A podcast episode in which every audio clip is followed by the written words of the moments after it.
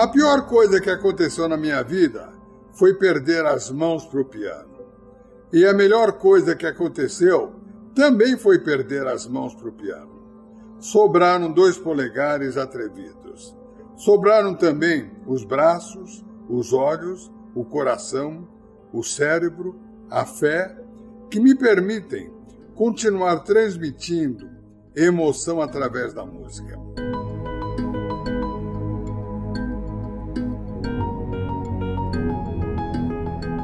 Desde a juventude, acidentes e doenças atingiram o pianista João Carlos Martins em seu ponto mais sensível, as mãos. Sua vida é marcada por uma jornada de sucessos na carreira, intercalada por inúmeros tratamentos para contornar os problemas de saúde. Só de cirurgias foram 24. Quando os médicos lhe disseram que não poderia mais ser pianista, aos 63 anos, João Carlos Martins se reinventou como maestro. Nesta temporada, ele conta sua trajetória de luta pelo direito de continuar fazendo o que mais ama: a música. Ouça, no final do episódio, as reflexões da especialista em desenvolvimento humano, Ana Raia, para te ajudar a se conectar com a história e com você mesma. Eu sou Geise Diniz e esse é o podcast Plenai. Ouça e reconecte-se.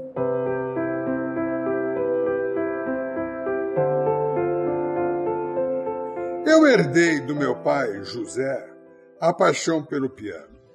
Ele sonhava ser pianista, mas nunca pôde realizar o desejo. Quando ele tinha 10 anos, sofreu um acidente na gráfica onde trabalhava em Portugal. Uma prensa de tipografia decepou o dedo mindinho. Mas ele continuou fascinado pelo instrumento e pela música clássica. Nós chegamos a ter sete pianos em casa, três de cauda inteira. Eu ganhei o meu aos oito anos de idade. Comecei a fazer aulas e seis meses depois venci um concurso nacional tocando obras de Johann Sebastian Bach. Parecia que eu levava jeito. Mas eu acredito que o dom de Deus só responde por 2% do sucesso profissional de uma pessoa. Os outros 98% são resultado da disciplina e persistência. E isso eu tive, até demais. Na minha busca pela perfeição, eu exagerei nos estudos. Eu tocava escondido, com um peso de um quilo pendurado em cada braço, para aumentar a força e a velocidade. Era como um atleta que queria melhorar o desempenho. Aos 11 anos, passava seis horas por dia no piano, contrariando o conselho do meu professor, o russo José Crias. Aos 18, chegava a estudar 14 horas por dia, tentando fazer os meus dedos deslizarem nas teclas com o peso certo. Mas eu pagaria um preço pela minha obsessão.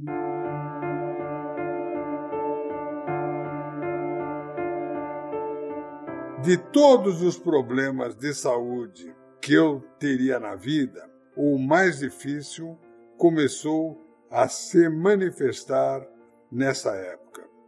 Eu percebi que tinha algo errado com as minhas mãos no fim de um recital no Teatro Municipal de São Paulo. Toquei músicas de Bach, que se tornou a minha especialidade. E o concerto foi perfeito.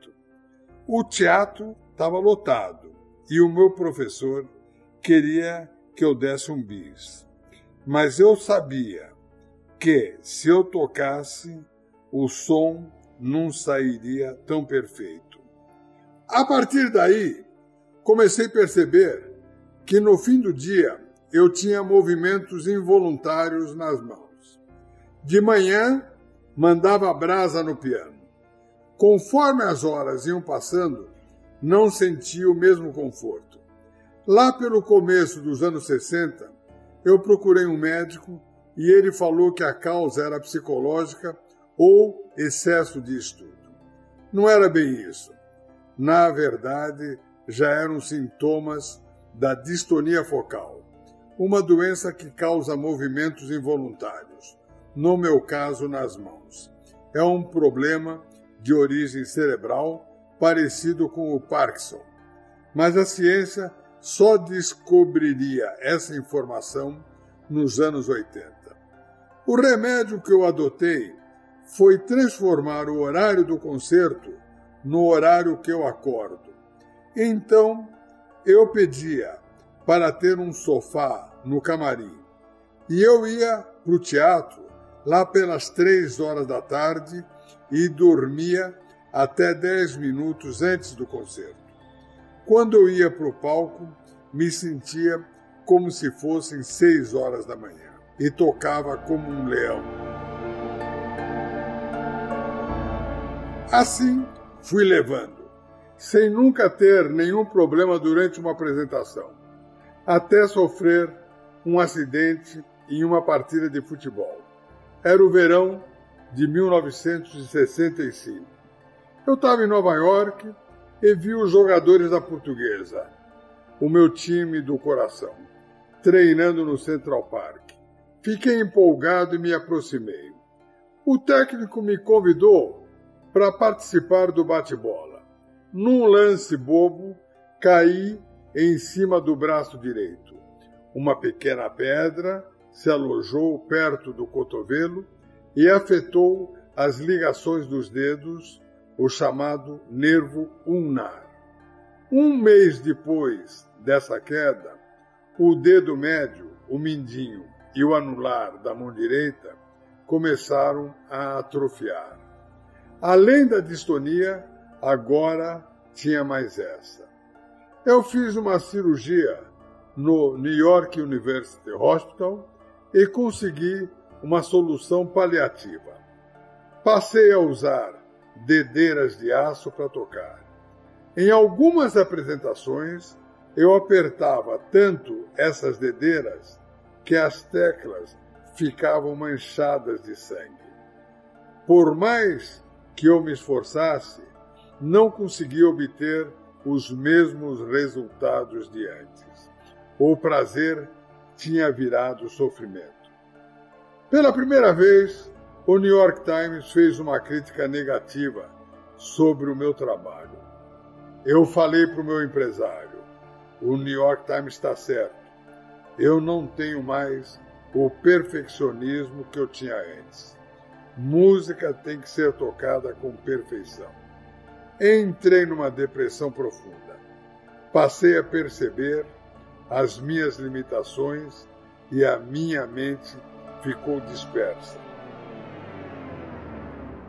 Um dia eu entrei na banheira do meu apartamento em Nova York com uma gilete. Estava decidido a pôr fim na minha vida. Na hora que pisei na banheira, o telefone começou a tocar. Tocava, tocava, tocava. Eu decidi atender. Era o meu antigo professor ligando do Brasil.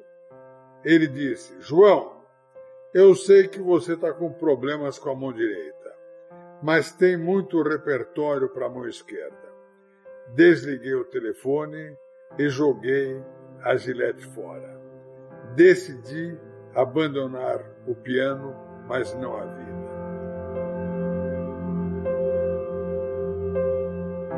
Cancelei todos os concertos e voltei para o Brasil.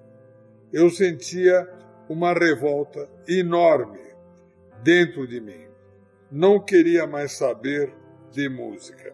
Decidi trabalhar com algo que não tivesse nada a ver com esse universo. Encontrei rapidamente o Éder Joffre, lutador de boxe, no prédio do meu pai. Ele também morava lá. Eu falei para ele: Éder, você tem que recuperar o título mundial para o Brasil. Se você quiser, eu patrocino a sua luta. Ele respondeu: eu já estou com 37 anos. Esquece. No dia seguinte, surpreendentemente, ele me telefona e fala: Vou começar a treinar. Eu não entendia nada de boxe, mas comecei a entrar em contato com esse mundo e marquei umas lutas para ele. E não é que ele ganhou o bicampeonato mundial, foi em uma luta de 15 assaltos em Brasília contra o cubano José Legrand. Quando eu vi o juiz levantar a mão do Éder, eu falei para mim mesmo: se esse homem conseguiu recuperar o título com 37 anos, quem disse que eu não sou capaz de voltar a tocar piano? E recomecei a sonhar. Fiz mais cirurgias, comecei fisioterapia e voltei a estudar. Primeiro num teclado mudo, depois no piano. Recuperei a musculatura dos três dedos atrofiados e me livrei das dedeiras de aço. Passei a fazer recitais em conservatórios de cidades de 20, 30 mil habitantes no interior do Brasil. Era um jeito para recuperar a prática no palco. Telefonei para o meu empresário em Nova York e falei: tô de volta. Ele disse: mas o público já se esqueceu de você. Eu retruquei: escuta, The Monster is back.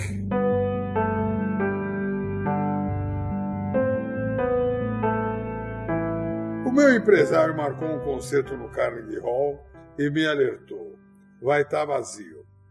Era 1978 e fazia sete anos que eu não tocava naquele palco.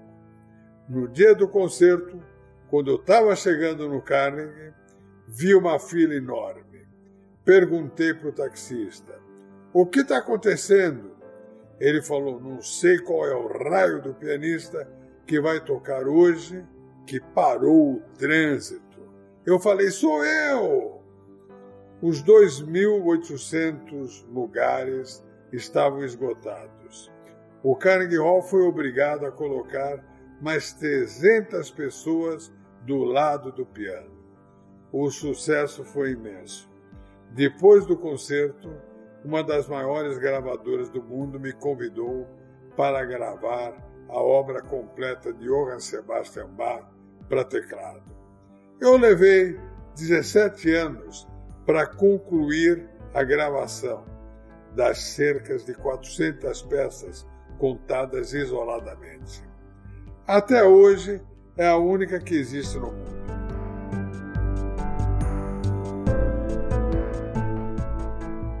A última etapa do trabalho aconteceu em Sofia, na Bulgária. O ritmo da gravação era exaustivo. Eu saía do estúdio e ainda ia estudar piano na casa de uma amiga das 8 às 10 horas da noite. Eu gostava de voltar a pé para o hotel em uma caminhada de um quilômetro e meio. Uma noite, nesse trajeto, fui assaltado por dois ciganos. Um deles me bateu com uma barra de ferro na cabeça, me causando uma lesão cerebral. A pancada rompeu a ligação entre o cérebro e, adivinha, a mão direita. Afetou também o hemisfério da fala. Se eu falava por meia hora, chorava de dor. Até hoje tenho essa dor, mas na época era insuportável. Fiz tratamento por mais de um ano e só consegui voltar a tocar piano à base de morfina. Não tive escolha e passei por uma cirurgia que cortou o nervo do braço direito. A dor acabou e eu perdi a mão direita. Ainda consegui tocar só com a esquerda por alguns anos, até que a distonia afetou esse lado também. Quando eu tinha 63 anos, os médicos me disseram que eu não poderia mais tocar profissionalmente. A medicina não tinha mais nada a fazer por mim. Era o fim da linha.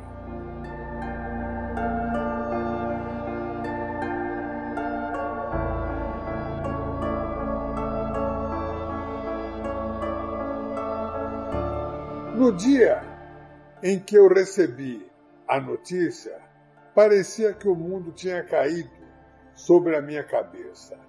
Eu me lembro de caminhar 10 quilômetros pensando o que eu iria fazer. Mas a minha vida é uma história de reinvenção. E eu sonhei com o maestro Eleazar de Carvalho dizendo para mim: João, ele me chamava de João, vai estudar regência. Às sete horas da manhã seguinte, eu estava na porta de uma faculdade para começar a minha carreira de maestro.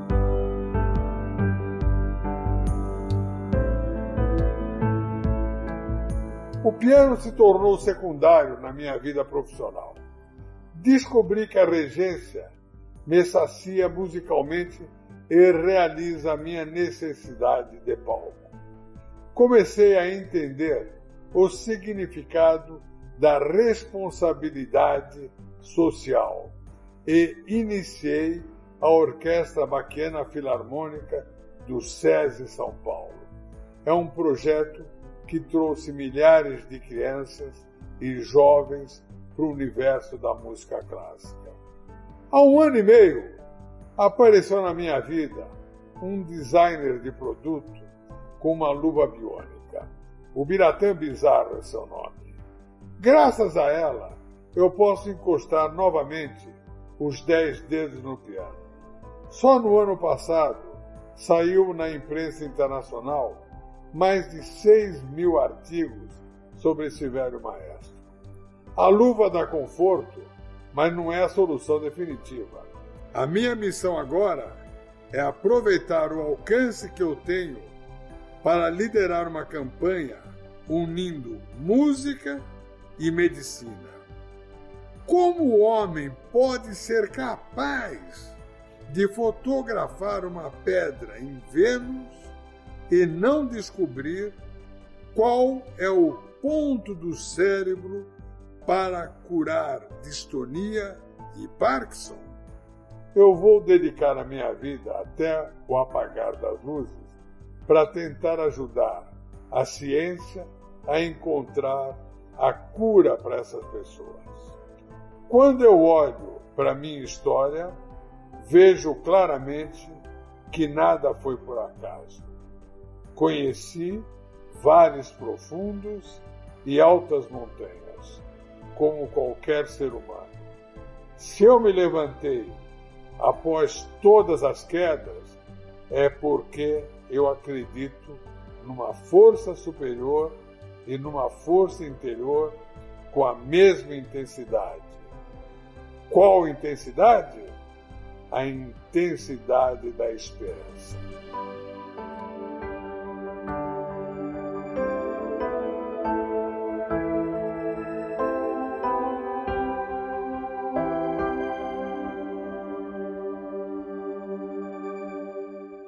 A experiência de uma vida real e com interesa não é composta apenas de eventos bons e alegres.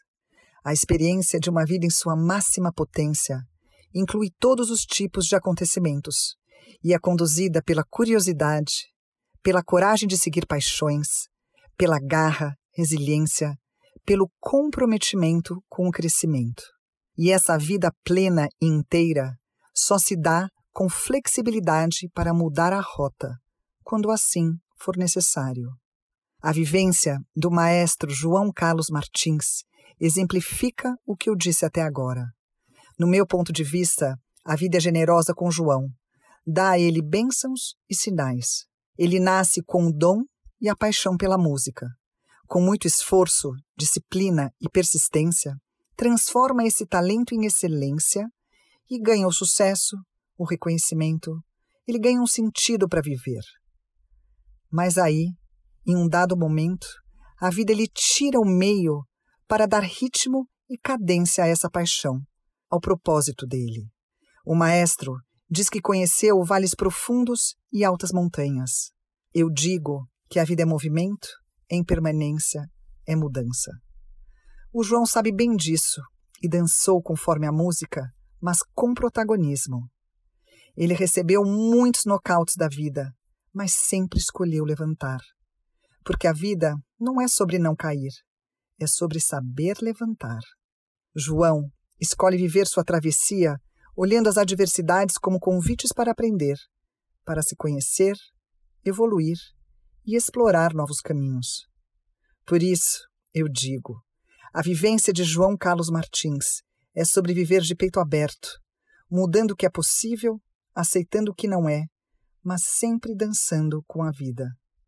Faça como João, dance e seja protagonista da sua vida.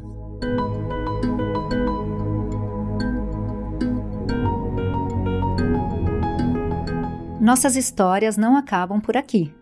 Confira mais dos nossos conteúdos em plenai.com e em nosso perfil no Instagram, arroba Portal Plenai.